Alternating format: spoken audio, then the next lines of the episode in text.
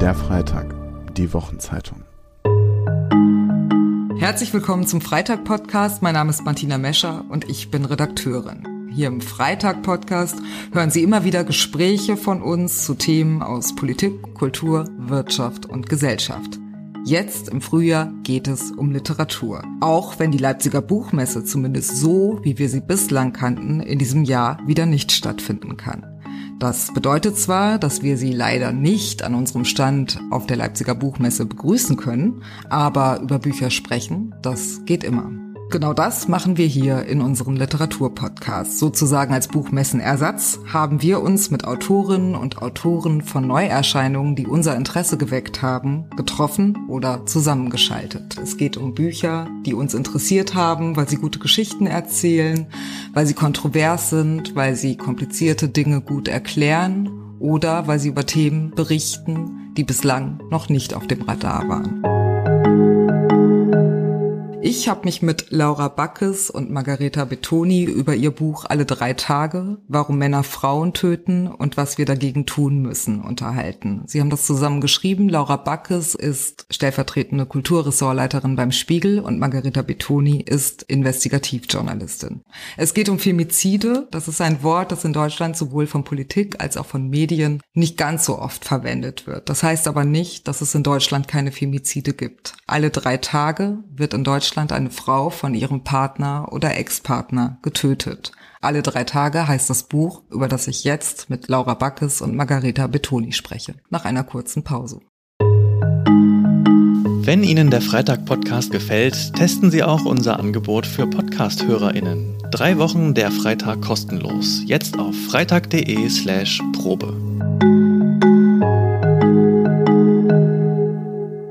Laura Backes und Margarita Betoni, sie haben ein aufklärendes Buch über Femizide geschrieben. Femizid, das ist ein Begriff, den Menschen in Mexiko und Argentinien, aber auch in Spanien oder Frankreich sicher mittlerweile sehr gut kennen. In Deutschland ist das immer noch nicht der Fall. Ähm, können Sie kurz erklären, wofür dieser Begriff steht und was ein Femizid beschreibt? Also Femizide sind Morde an Frauen, weil sie Frauen sind. Das ist so quasi die Definition dieses Wortes.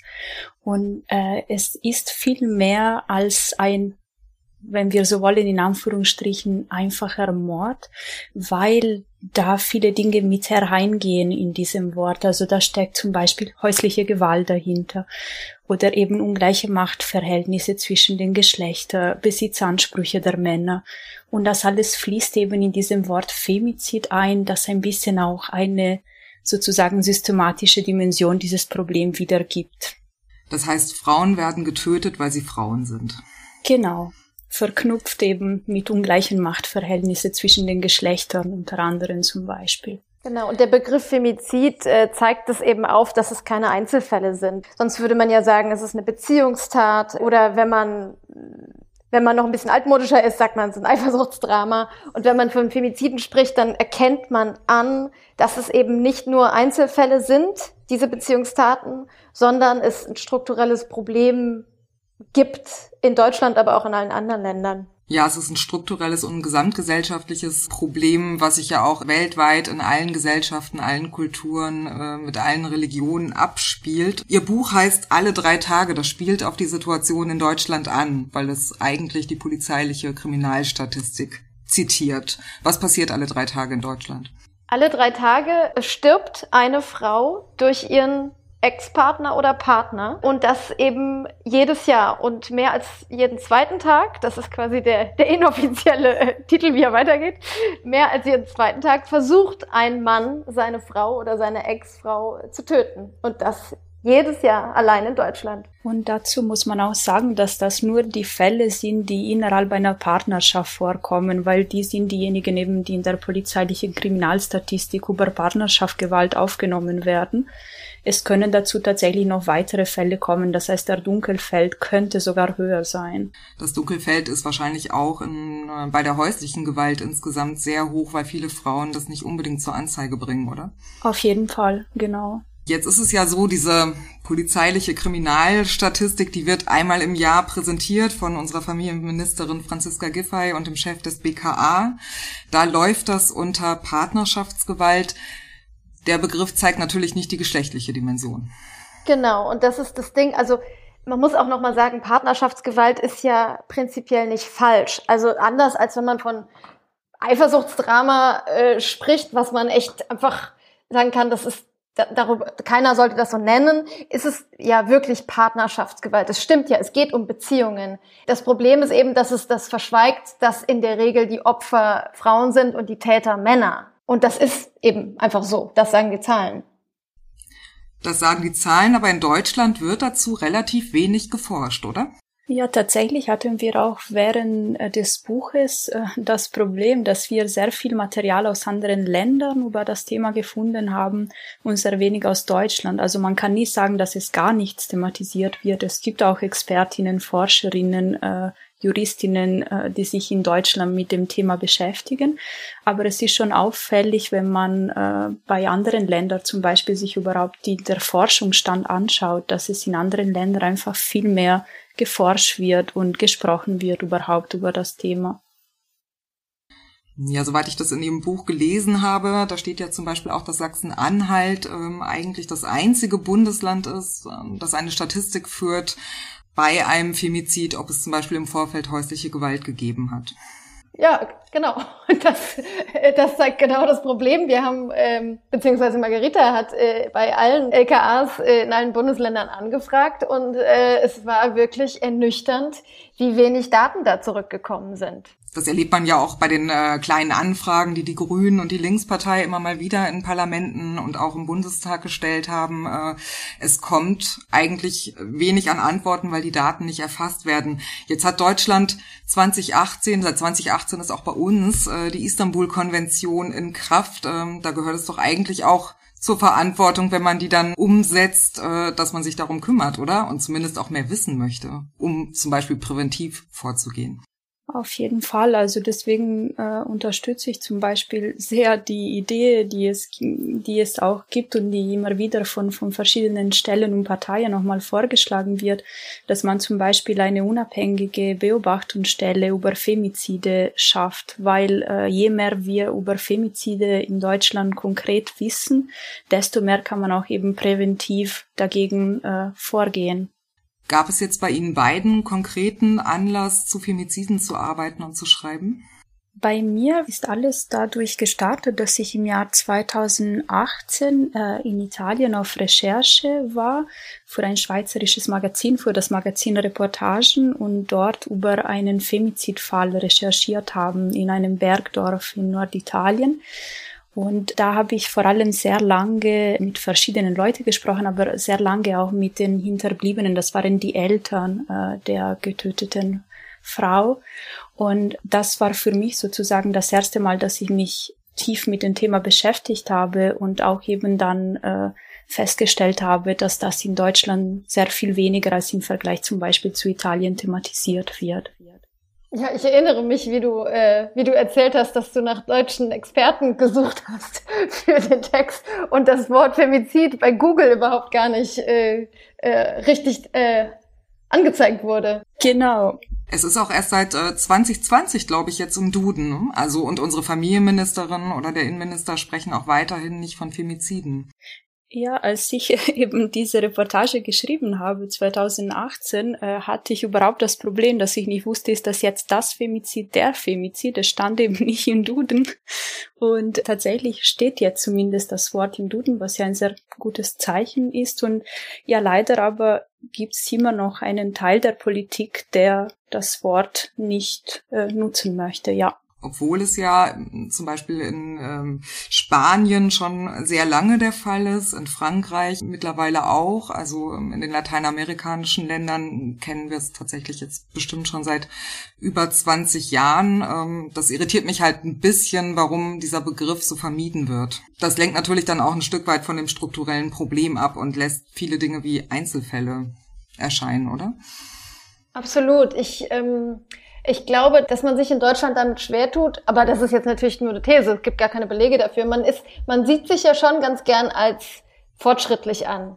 Ja, also das absolute Klischee wäre ja, ach Gott, in Lateinamerika, da gibt's ja Machos, auch in Italien, ist ganz schlimm, aber in Deutschland, in Deutschland sind wir nicht so. Und da versteht man sich irgendwie mehr als emanzipiert und mehr, das, das funktioniert nicht so richtig, dass man trotzdem sagen kann, es gibt dieses strukturelle Problem, äh, bei dem eben Frauen Opfer sind. Es ist ja auch nicht so schön, Opfer zu sein, ja.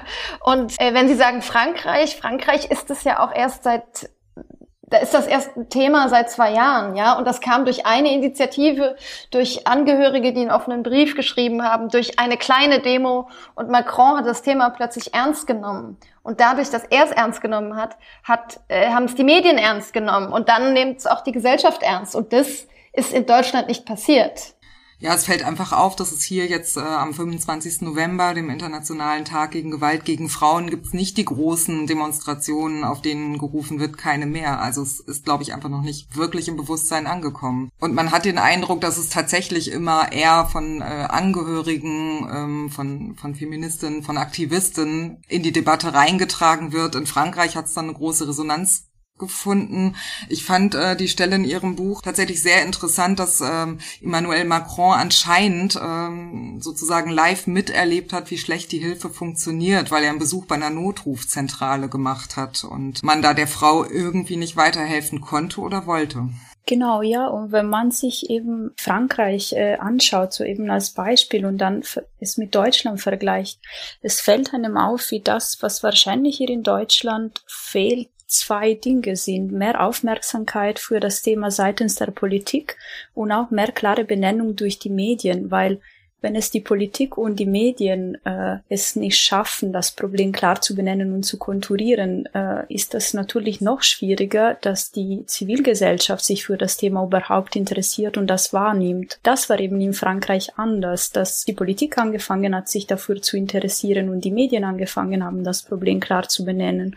Und so war plötzlich das Wort in der Berichterstattung und in allen Munde, wenn man so will. Und vielleicht muss man noch einmal hinzufügen, dass relevanter Teil dessen, was danach äh, verabschiedet wurde an neuen Initiativen in Frankreich, die gibt es schon in Deutschland. Ja, also es ist nicht so, als wären wir völliges Brachland ohne Unterstützung.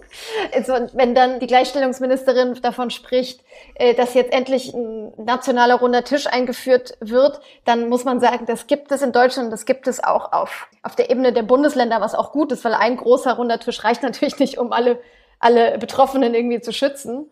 Und auch diese, diesen Notruf, der jetzt ausgeweitet werden sollte in Frankreich, das gibt es auch in Deutschland. Und zwar 24 Stunden jeden Tag, zig Sprachen kann man anrufen.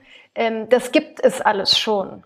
Ich habe den Eindruck, was es tatsächlich vielleicht nicht so gibt, ist so eine systematische Zusammenarbeit von Behörden zum Beispiel. Ja, also ich glaube, die würden widersprechen, aber ich würde sagen, da ist noch Luft äh, nach oben. Ich glaube, es gibt viele lokale Initiativen, die viel sich bemühen, die vieles tun, aber es braucht immer die im Moment die Einzelnen, die die sich des Themas annehmen und die dann eben sagen, wir machen hier runde Tische für Hochrisikofälle, wir tun alles für jeden einzelnen Fall. Und wenn dann im nächsten ähm, Kreis oder im Bundesland das irgendwie nicht das größte Thema ist, dann, dann fallen halt auch tendenziell mehr Betroffene von Gewalt durchs Raster.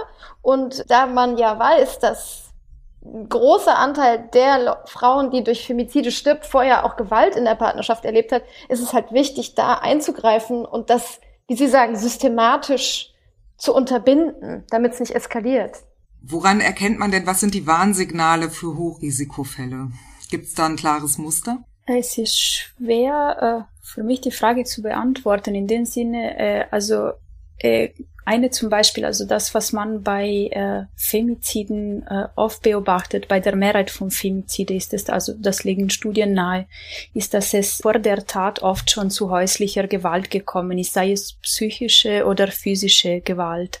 Das heißt, natürlich ist schon alleine Partnerschaftsgewalt, also häusliche Gewalt ist schon ein Risikofaktor sozusagen.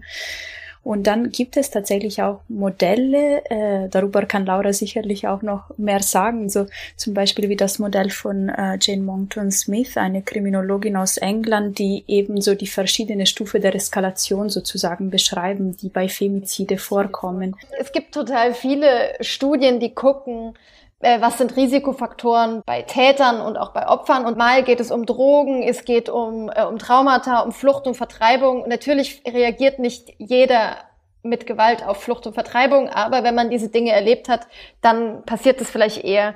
Was aber die Kriminologin Monckton Smith eben äh, rausgefunden hat, die hat sich über 300 Femizide angeguckt mit Vorgeschichte, dass eben das, was wirklich alle Fälle vereint, ist das kontrollierende Verhalten des Täters im Vorhinein. Und zwar sehr früh, dass es eben darum geht, Kontrolle über die Frau zu haben. Das fängt an mit, du bist mein, wir bleiben für immer zusammen, äh, äh mit Eifersucht, äh, das, was vielleicht am Anfang auch schön ist, mit äh, warum gehst du raus zu Freunden, du hast doch jetzt mich, mit Kontrolle des Alltags und dann wird es eben immer schlimmer. Das heißt nicht, dass jede Form von Kontrolle zu einem Femizid führt, aber rückwirkend gab es bei jedem Femizid auch kontrollierendes Verhalten.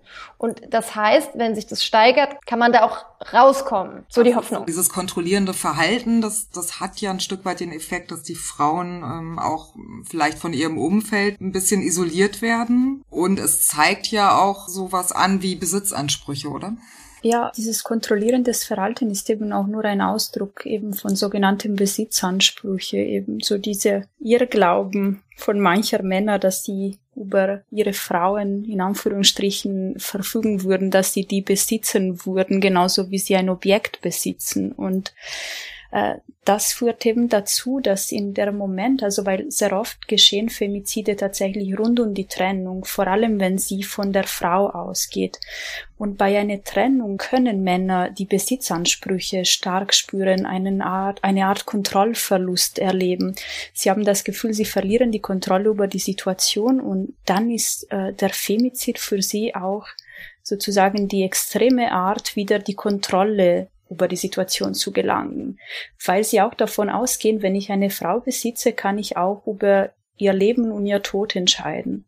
Und dann habe ich sozusagen wieder die Kontrolle. Ich habe ja in ihrem Buch auch das Modell von ähm, Jane Monckton Smith gelesen, dass es tatsächlich immer weitere Eskalationsstufen gibt. Ich fand die Stelle sehr erschreckend, wo äh, beschrieben wird, dass es dann, also oft scheint es ja mit Planung verbunden zu sein, dass ein Femizid nicht aus dem Affekt heraus oder äh, in einer Streitsituation passiert, sondern äh, die Tat gezielt geplant wird. Monckton Smith sagt, es gibt eigentlich so ein Zeitfenster von einem Monat oder zwei Monaten ähm, für die Behörden und auch für die Gesellschaft, für die Nachbarn, für die Freunde, ähm, ähm, so eine Tat zu verhindern. Das ist ein kleines Zeitfenster. Was, auf was muss man da achten? Was sind die Warnsignale? Ich glaube, so eindeutig, genau, das ist in ihrer, sie ist Forscherin, in ihrer idealen Welt ist es genauso. Ähm, ich würde sagen, man kann als Gesellschaft viel früher anfangen, darauf zu achten, wenn eben in Partnerschaften kontrollierendes Verhalten auffällt. Und ich finde, das fällt auf. Äh, man kennt es aus Bekanntenkreisen, man kennt es aus Erzählungen, wenn sich eben plötzlich Frauen zurückziehen, weil sie irgendwie isoliert werden. Es ist total schwierig, da einzugreifen. Oft äh, würde es auch, glaube ich, helfen, wenn die Männer quasi von anderen Bekannten und Freunden gespiegelt bekämen, das funktioniert so nicht, wir tolerieren das nicht, das ist nicht gut, wie du deine Frau behandelst. So, weil im Grunde die Frau kann sich ein bisschen schützen, aber wichtiger wäre es, dass der Täter aufhört. Also es, es ist einfach wichtig, da ähm, zu sprechen und äh, dafür zu sensibilisieren, dass das nicht okay ist, ja, weil ja auch viele Frauen äh, schon zu einem frühen Zeitpunkt sich oft dann äh, dieser Kontrolle äh, ergeben, wenn sie sagen, ich habe keinen Bock auf Stress, ich passe mich einfach an. Und dann kommt man da nicht mehr so richtig raus. Und das heißt natürlich nicht eben, oh, wir müssen alle warnen, weil äh, äh, nächstes Jahr könnte eine Frau da tot sein. Aber es ist ja vielleicht auch besser, einmal mehr zu warnen oder einmal mehr darauf zu achten, auch wenn es am Schluss nicht zu absoluten Eskalationen käme. Auch wenn es nicht zur Eskalation kommt, ist natürlich so ein kontrollierendes Verhalten für alle Beteiligten nicht gesund. Auf jeden Fall das stimmt schon. Man, man merkt das. Äh, man merkt auch, wenn, wenn ähm, Frauen oder Freundinnen äh, sich zurückziehen. Sie haben ja, also es waren die wirklich schweren Passagen in diesem Buch, die Protokolle mit Frauen, äh, die einen Femizidversuch überlebt haben. Wie schwer war das, Frauen zu finden, die darüber sprechen können? Das war tatsächlich eine Herausforderung beim Schreiben des Buches, äh, weil äh, viele Frauen, die einen Femizidversuch überlebt haben, darüber nicht sprechen möchten. Sehr verständlicherweise. Also es äh, gibt manche, die darüber nicht sprechen wollen, weil sie das äh, Erlebte nicht mehr wieder in Erinnerung hoch erleben wollen und darüber sprechen wollen. Es gibt solche, die darüber nicht sprechen wollen, nicht öffentlich, weil sie eben ihre Kinder nicht exponieren wollen oder auch weil sie Angst haben, dass die Reaktion des Täters, der vielleicht gerade im Knast sitzt, aber irgendwann freikommen wird, dann noch härter ausfallen wird, wenn er erfahren würde, dass die Frau darüber öffentlich geredet hat. Also es gibt da viele Gründe und alle sind sehr zu respektieren und sehr verständlich. Daher war es tatsächlich nicht äh, leicht, an die fünf Überlebende zu kommen, mit denen wir gesprochen haben. Bei äh, manchen haben uns die Anwältinnen, also ihre Anwältinnen, äh, geholfen, den Kontakt herzustellen. Äh, zwei der Frauen, mit denen wir gesprochen haben, waren aber schon an die Öffentlichkeit auch getreten durch Bücher, die sie über ihre Erfahrung selber geschrieben hatten. Also daher war es so ein bisschen eine Mischung, aber leicht war es nicht. Wie überlegt man sich dann Fragen? Hat man da nicht auch Angst, dass auch Fragen dann schon fast traumatisierend wirken können? Also wenn man da als Journalistin rangeht? Ja, auf jeden Fall. Das, äh, darüber haben wir auch gesprochen während der Recherche eben. Äh, ich muss sagen, dass ich äh, mit den, also mit den Überlebenden, mit der ich gesprochen habe, dann äh, doch sehr überrascht war über die Offenheit, mit der sie geredet haben. Also, dass ich mir eher Sorge mache, nach manche Dinge zu fragen, die sie dann von selbst angesprochen haben, zum Beispiel. Aber so als Journalistin macht man sich da auch Gedanken, ob es nicht alleine schon gewisse Frage retraumatisierend sein äh, könnten. Da kann man nur hoffen und wir hoffen, dass wir das dann aber richtig gemacht haben diese Protokolle sind, die, die nehmen einen wirklich sehr, sehr mit. Das sind Frauen, die haben irgendwie teilweise über 50 Operationen gehabt, die haben monatelang im Krankenhaus gelegen zum Teil, ähm, die haben ähm, schwere Entstellungen durch Verbrennung.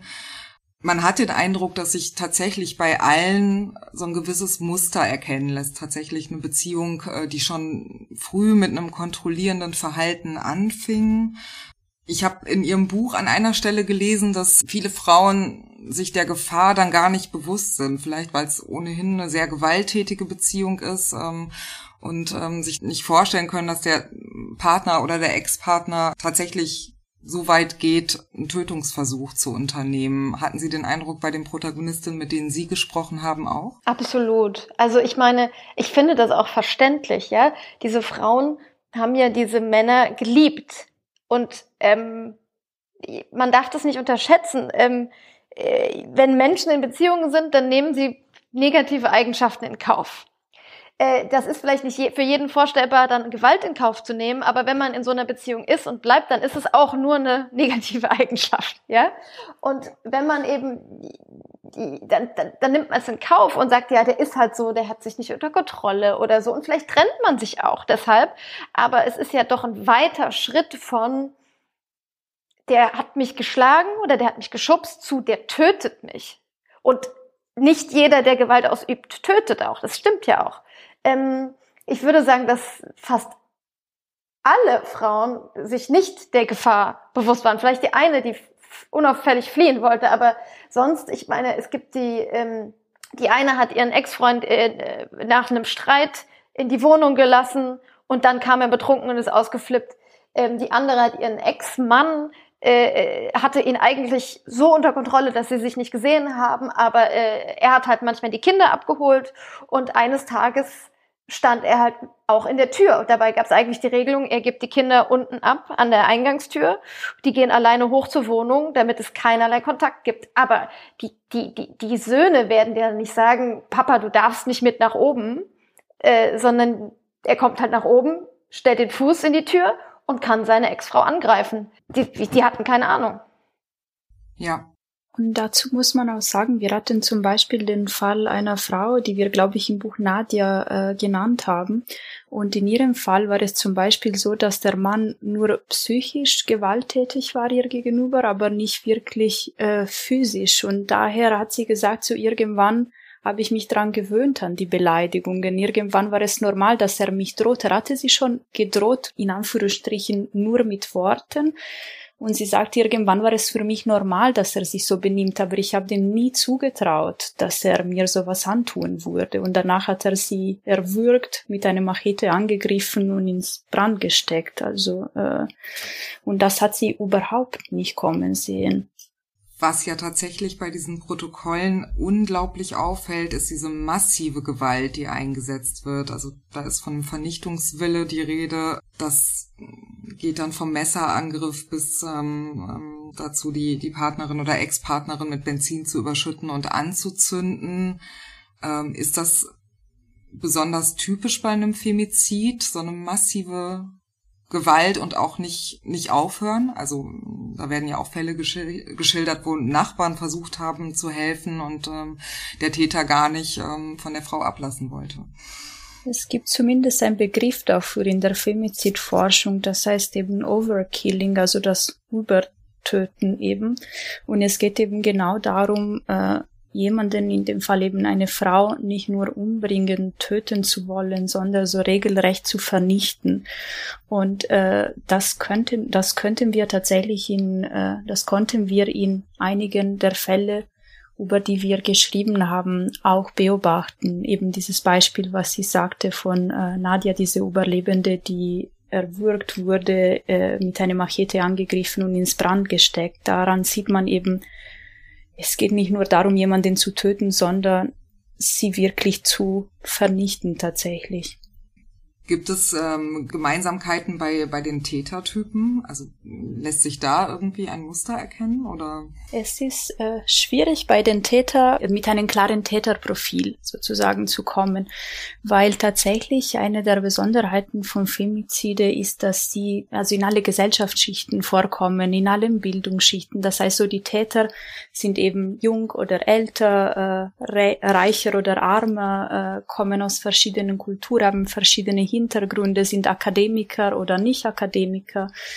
Äh, es ist ein Phänomen, das sich wirklich durch alle Schichten äh, so zieht. Was man äh, beobachten kann, sind äh, einige der Faktoren, die wir auch schon angesprochen haben, zum Beispiel, dass viele der Täter bereits gewalttätig waren oder dass sie relativ früh in der Beziehung angefangen haben, die Frau zu kontrollieren oder eben, dass sie diese Besitzansprüche äh, spüren. Aber ein eindeutiges Täterprofil gibt es de facto nicht. Das macht es natürlich dann bei der, bei der Gefahreneinschätzung und äh, Abschätzung total schwierig. Ähm, es gibt ja in Ihrem Buch auch Frauen, die tatsächlich, also Stalking war ja auch äh, in, in einigen äh, Fällen dann der Fall, also dass, dass der spätere Täter ähm, die Ex-Partnerin eigentlich über Wochen verfolgt hat. Was macht man da? Man geht zur Polizei und die hilft einem weiter? Ja, also der Fall, den Sie da ansprechen, da geht ja um einen Münchner Fall, äh, da hat er sie wirklich jahrelang sogar gestalkt. Äh, das Tragische an dem Fall ist, dass die, die, die Frau im Grunde alles richtig gemacht hat. Ja, die ist zur Polizei gegangen, immer wieder. Es gab immer wieder Gefährderansprachen. Und eigentlich sagt die Polizei, dass sie damit es auch schafft, dass Täter einfach merken, okay, ähm, das funktioniert so nicht, die haben mich, äh, die haben mich äh, auf den Kieker, ich lasse es jetzt. Und es war bei dem eben nicht der Fall. Der, der hatte die Gefährderansprachen, der wurde verurteilt, immer wieder. Und er hat es nicht gelassen. Und ich, ich würde fast sagen, diese Frau,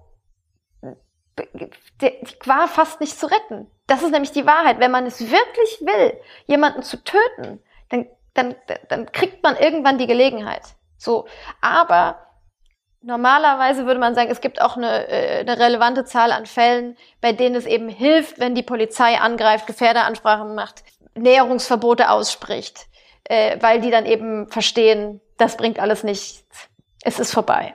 Der Fall ist tatsächlich, also weil, weil er einem so ausweglos erscheint, sie hat alles gemacht und trotzdem wurde sie dann im Treppenhaus mit einem Messer erstochen. Ähm, wie sieht das aus, wenn, wenn Fälle vor Gericht gehen? Wie wird das bewertet in Deutschland?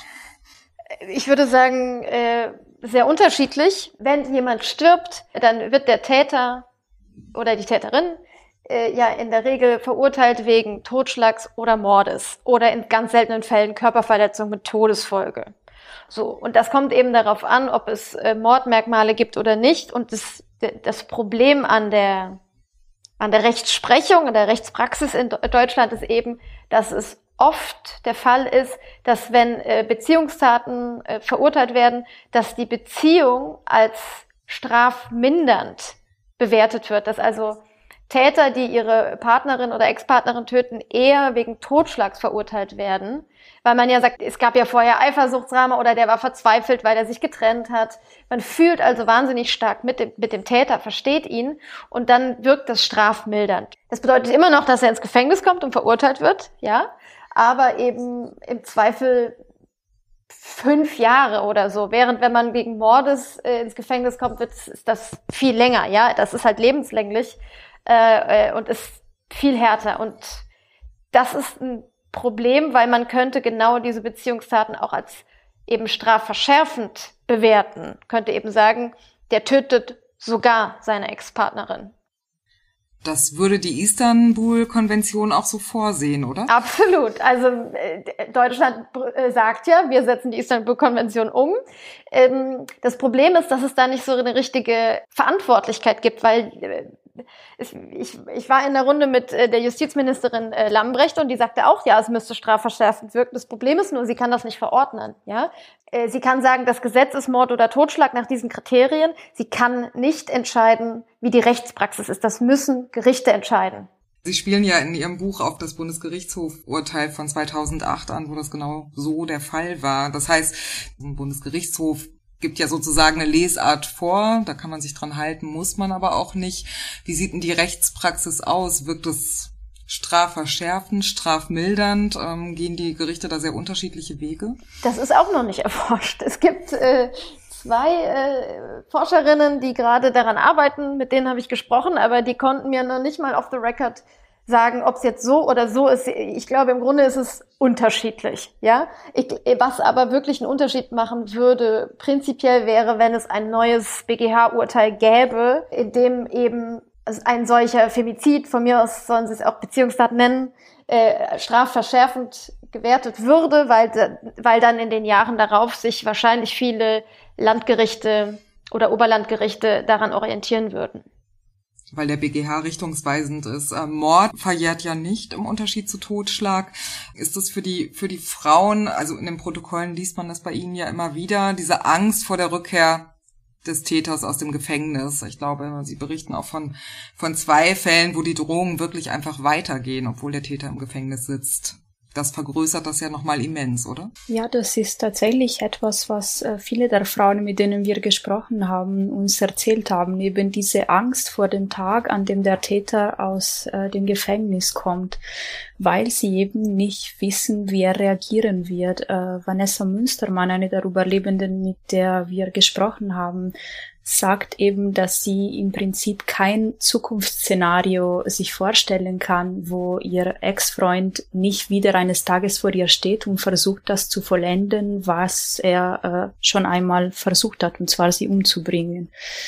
Und ähm, ja, das ist natürlich etwas, was äh, schrecklich ist. Es ist sozusagen, also für manche der Überlebende hatte ich das Gefühl, fühlte sich so an wie ein warten auf jenen Tag, obwohl ihr Leben weitergeht und sie sich auch noch ein Leben aufgebaut haben. Aber das spielt natürlich noch eine immense Rolle.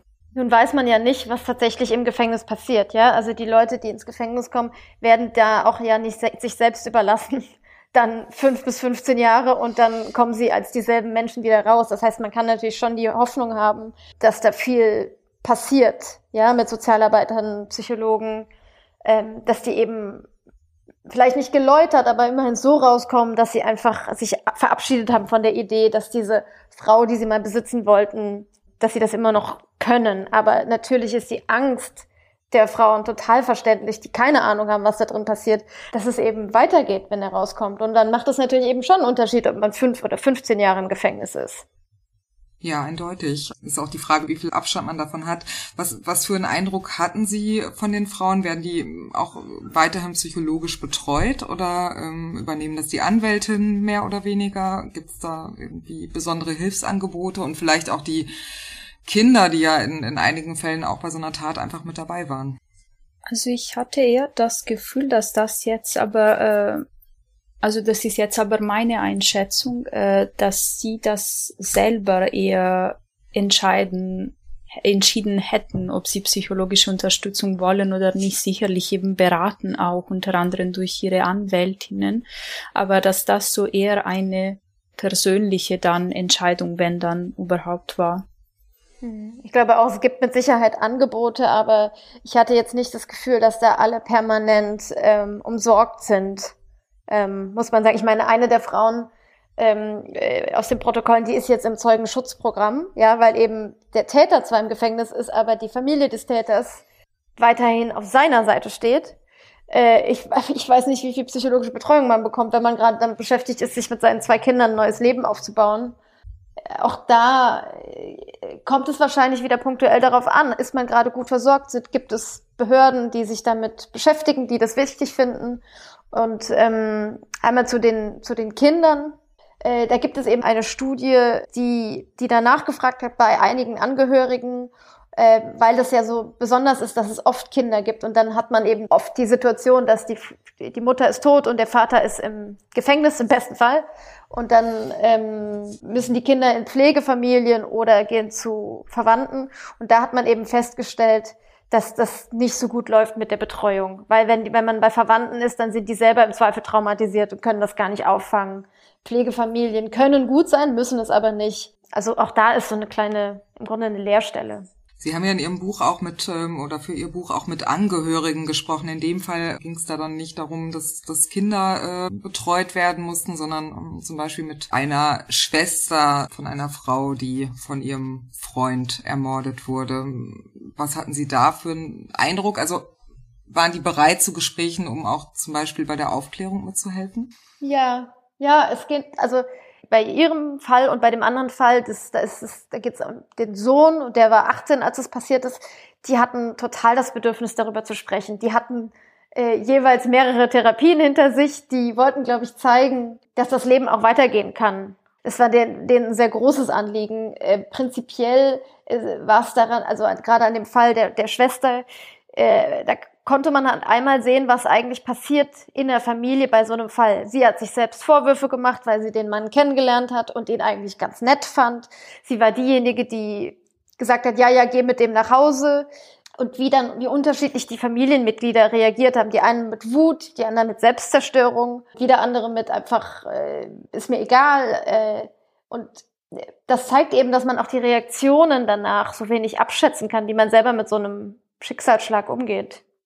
Ja, und ähm, also man hört ja dann relativ oft diesen lapidaren Satz, sie hätte ihn doch verlassen können. Der ist ja auch im Fall eines Femizides wirklich nur zynisch, oder? Es ist vor allem auch ein bisschen ein Täter-Opfer-Umkehr, weil äh, es passiert, dass, dass wenn man, wenn ein Mann eine Frau äh, umbringt oder versucht umzubringen, dass dann der Umfeld so erfährt, wie oft er gewalttätig äh, gegenüber sie schon mal war. Und dann kommt eben diese Frage, warum hat sie ihn nicht verlassen? Und das ist eben die falsche Frage. Man sollte sich hier dann fragen, wieso hat er nicht nach Hilfe gesucht? Wieso hat sein Umfeld ihm nicht nahegelegt, äh, äh, zum Beispiel ein Antigewalttraining zu besuchen? Ähm, natürlich wäre es äh, zu hoffen und sich zu wünschen, dass eine Frau, die Gewalt erlebt, sofort die Beziehung verlässt. Aber es gibt viele verständliche Gründe, weswegen das nicht immer möglich ist. Zum einen kann es sein, dass die Frau diesen Mann immer noch liebt und hofft, dass er sich ändern wird oder sie möchte die Familie für die Kinder zusammenhalten oder schlichtweg sie hängt finanziell von dem Mann ab und fragt sich, wie sie weiterleben soll äh, dann nach der Trennung. Daher eben wäre eher die richtige Frage, warum konnte es so weit kommen? Warum wurde der Täter nicht gestoppt, als die Frau eben, als die Frage eben, warum ist die Frau nicht weggegangen?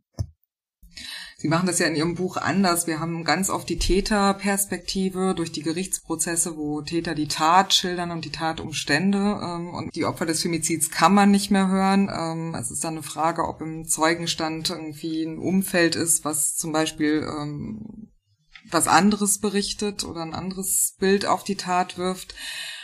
Was würden Sie denn sagen, was in Deutschland, was kann Deutschland von Spanien lernen oder was müsste in Deutschland passieren, um Femizide zu verhindern und insgesamt an Präventionsarbeit gegen Gewalt gegen Frauen, auch im Blick darauf, dass es besser gar nicht erst passieren sollte. Ich glaube, wichtig wäre es, dass es zu einem gesellschaftliches Umdenken, ein gesamtgesellschaftliches Umdenken kommt und das ist natürlich wirklich ein langfristiges Projekt, weil dafür müssen Muster abgebaut werden, patriarchale Muster, äh, die wir seit äh, Jahrtausende erleben sozusagen. Aber es ist nicht unmöglich. Es fängt so von kleinen Schritten an, zum Beispiel, dass man schon im Kindesalter, in den Kitas, in Schulen, aber auch in den Familien so mal äh, verschiedene Geschlechterstereotypen anspricht, um sie abzubauen, dass man über zum Beispiel Vorstellungen von Weiblichkeit und Männlichkeit spricht, um damit verbundenen eben Stereotypen abzubauen. Oder dass man eben Kinder beibringt, Konflikte gewaltfrei zu lösen, äh, dass man eben über äh, Geschlechtergleichstellung spricht. Das passiert durchaus schon an vielen Kitas und in vielen Schulen, aber es wäre wichtig, dass man auch in Familien darüber spricht. Je mehr man über das Thema spricht, äh, desto mehr Aufmerksamkeit wird fürs Thema geschafft, desto mehr kann man daran arbeiten, dass das eben überhaupt nicht zu solche Fälle kommt. Als Journalistin frage ich mich ja auch, was ich machen kann. Jetzt ähm, ist es sehr klar, dass man äh, für einen Femizid nicht das Wort Beziehungsdrama, Eifersuchtsdrama ähm, verwenden sollte, weil es einfach verschleiert, wer, wer Opfer ist, ähm, nämlich vor allem Frauen. Wie sehen Sie insgesamt die Rolle in den Medien? Also in Deutschland ist es ja weiterhin so, dass solche Taten vor allem in der Lokalpresse eigentlich verhandelt werden, weil zum Beispiel die Tagesschau sagt, ähm, Morde sind bei uns kein Thema, das ist in anderen Ländern anders. Ja, man könnte wirklich mehr darüber berichten. Wichtig wäre dann eben, wie man darüber berichtet, ja, weil ähm, als wir begonnen haben mit, mit den Recherchen zum Buch, ist mir auch aufgefallen, dass in der Bildzeitung alle zwei Tage über diese Fälle berichtet wird. Und die Frage ist, welche Perspektive man einnimmt in der Berichterstattung als, als Journalistin. Sagt man nur, oh, das ist aber hier besonders gruselig und uiuiui, oder ähm, setzt man irgendwie so einen ruhigeren Ton an, indem man sagt, schon wieder, und ordnet das eben ein. Ich glaube, das ist eben, das hat äh, Margarita, glaube ich, gesagt, dass in Spanien das, glaube ich, immer eingeordnet wird. Das ist der so und so vielte Fall von Femiziden in diesem Jahr. Es macht natürlich einen massiven Unterschied. Sie sagten ja auch jetzt gerade, dass es klar ist, dass man solche Worte, Worte wie Familientragödie oder Familiendrama, Beziehungsdrama vermeiden äh, sollte. Aber leider so klar scheint es nicht allen Kolleginnen und Kollegen zu sein, weil äh, das Verein Gender Equality Media, mit dem wir auch für unser Buch gesprochen haben, macht jedes Jahr ein sogenanntes Medienscreening und analysiert alle äh, Medienberichte, die in Google News erfasst werden und die mit Gewalt gegen Frauen zu tun haben, unter anderem auch mit Femizide. Und aus diesem Medienscreening des Jahr 2020 kam, kam heraus, dass 93 Prozent alle erfasste Berichte gewaltverarmlosende Worte äh, benutzten, eben wie Familiendrama und Familientragödie, die einfach diese strukturelle Dimension des Problems komplett verschleiernd und daneben auch gewaltverharmlosend sind. Ja, und da wird ja auch Gewalt quasi zu einer Privatsache erklärt, oder? Genau, also ich meine, Familiendrama äh, klingt halt so, ach, sehr scheiße für die Familie. Äh, in der Regel hat der Mann einfach seine Kinder und seine Frau getötet. wenn man das einfach nur mal ausschreibt und ausspricht, ähm, bekommt es eben schon eine andere Dimension. Und wenn man dann irgendwann das merkt, dass das eben häufiger passiert, ja, überall in Deutschland, dann, dann kann man nur hoffen. Dann kann man nur hoffen, dass die Leserinnen und Leser irgendwie dafür sensibilisiert werden und das ähm, merken, dass das wirklich ein großes Problem ist. Laura Backes, Margarita Betoni, dann bedanke ich mich sehr herzlich für dieses Gespräch. Wir danken Ihnen. Danke Ihnen. Tschüss. Das war mein Gespräch mit Laura Backes und Margarita Betoni. Danke fürs Zuhören. Sie können unseren Podcast übrigens auch abonnieren, und zwar bei Apple Podcasts, jedem anderen Podcatcher und bei Spotify. Bis bald.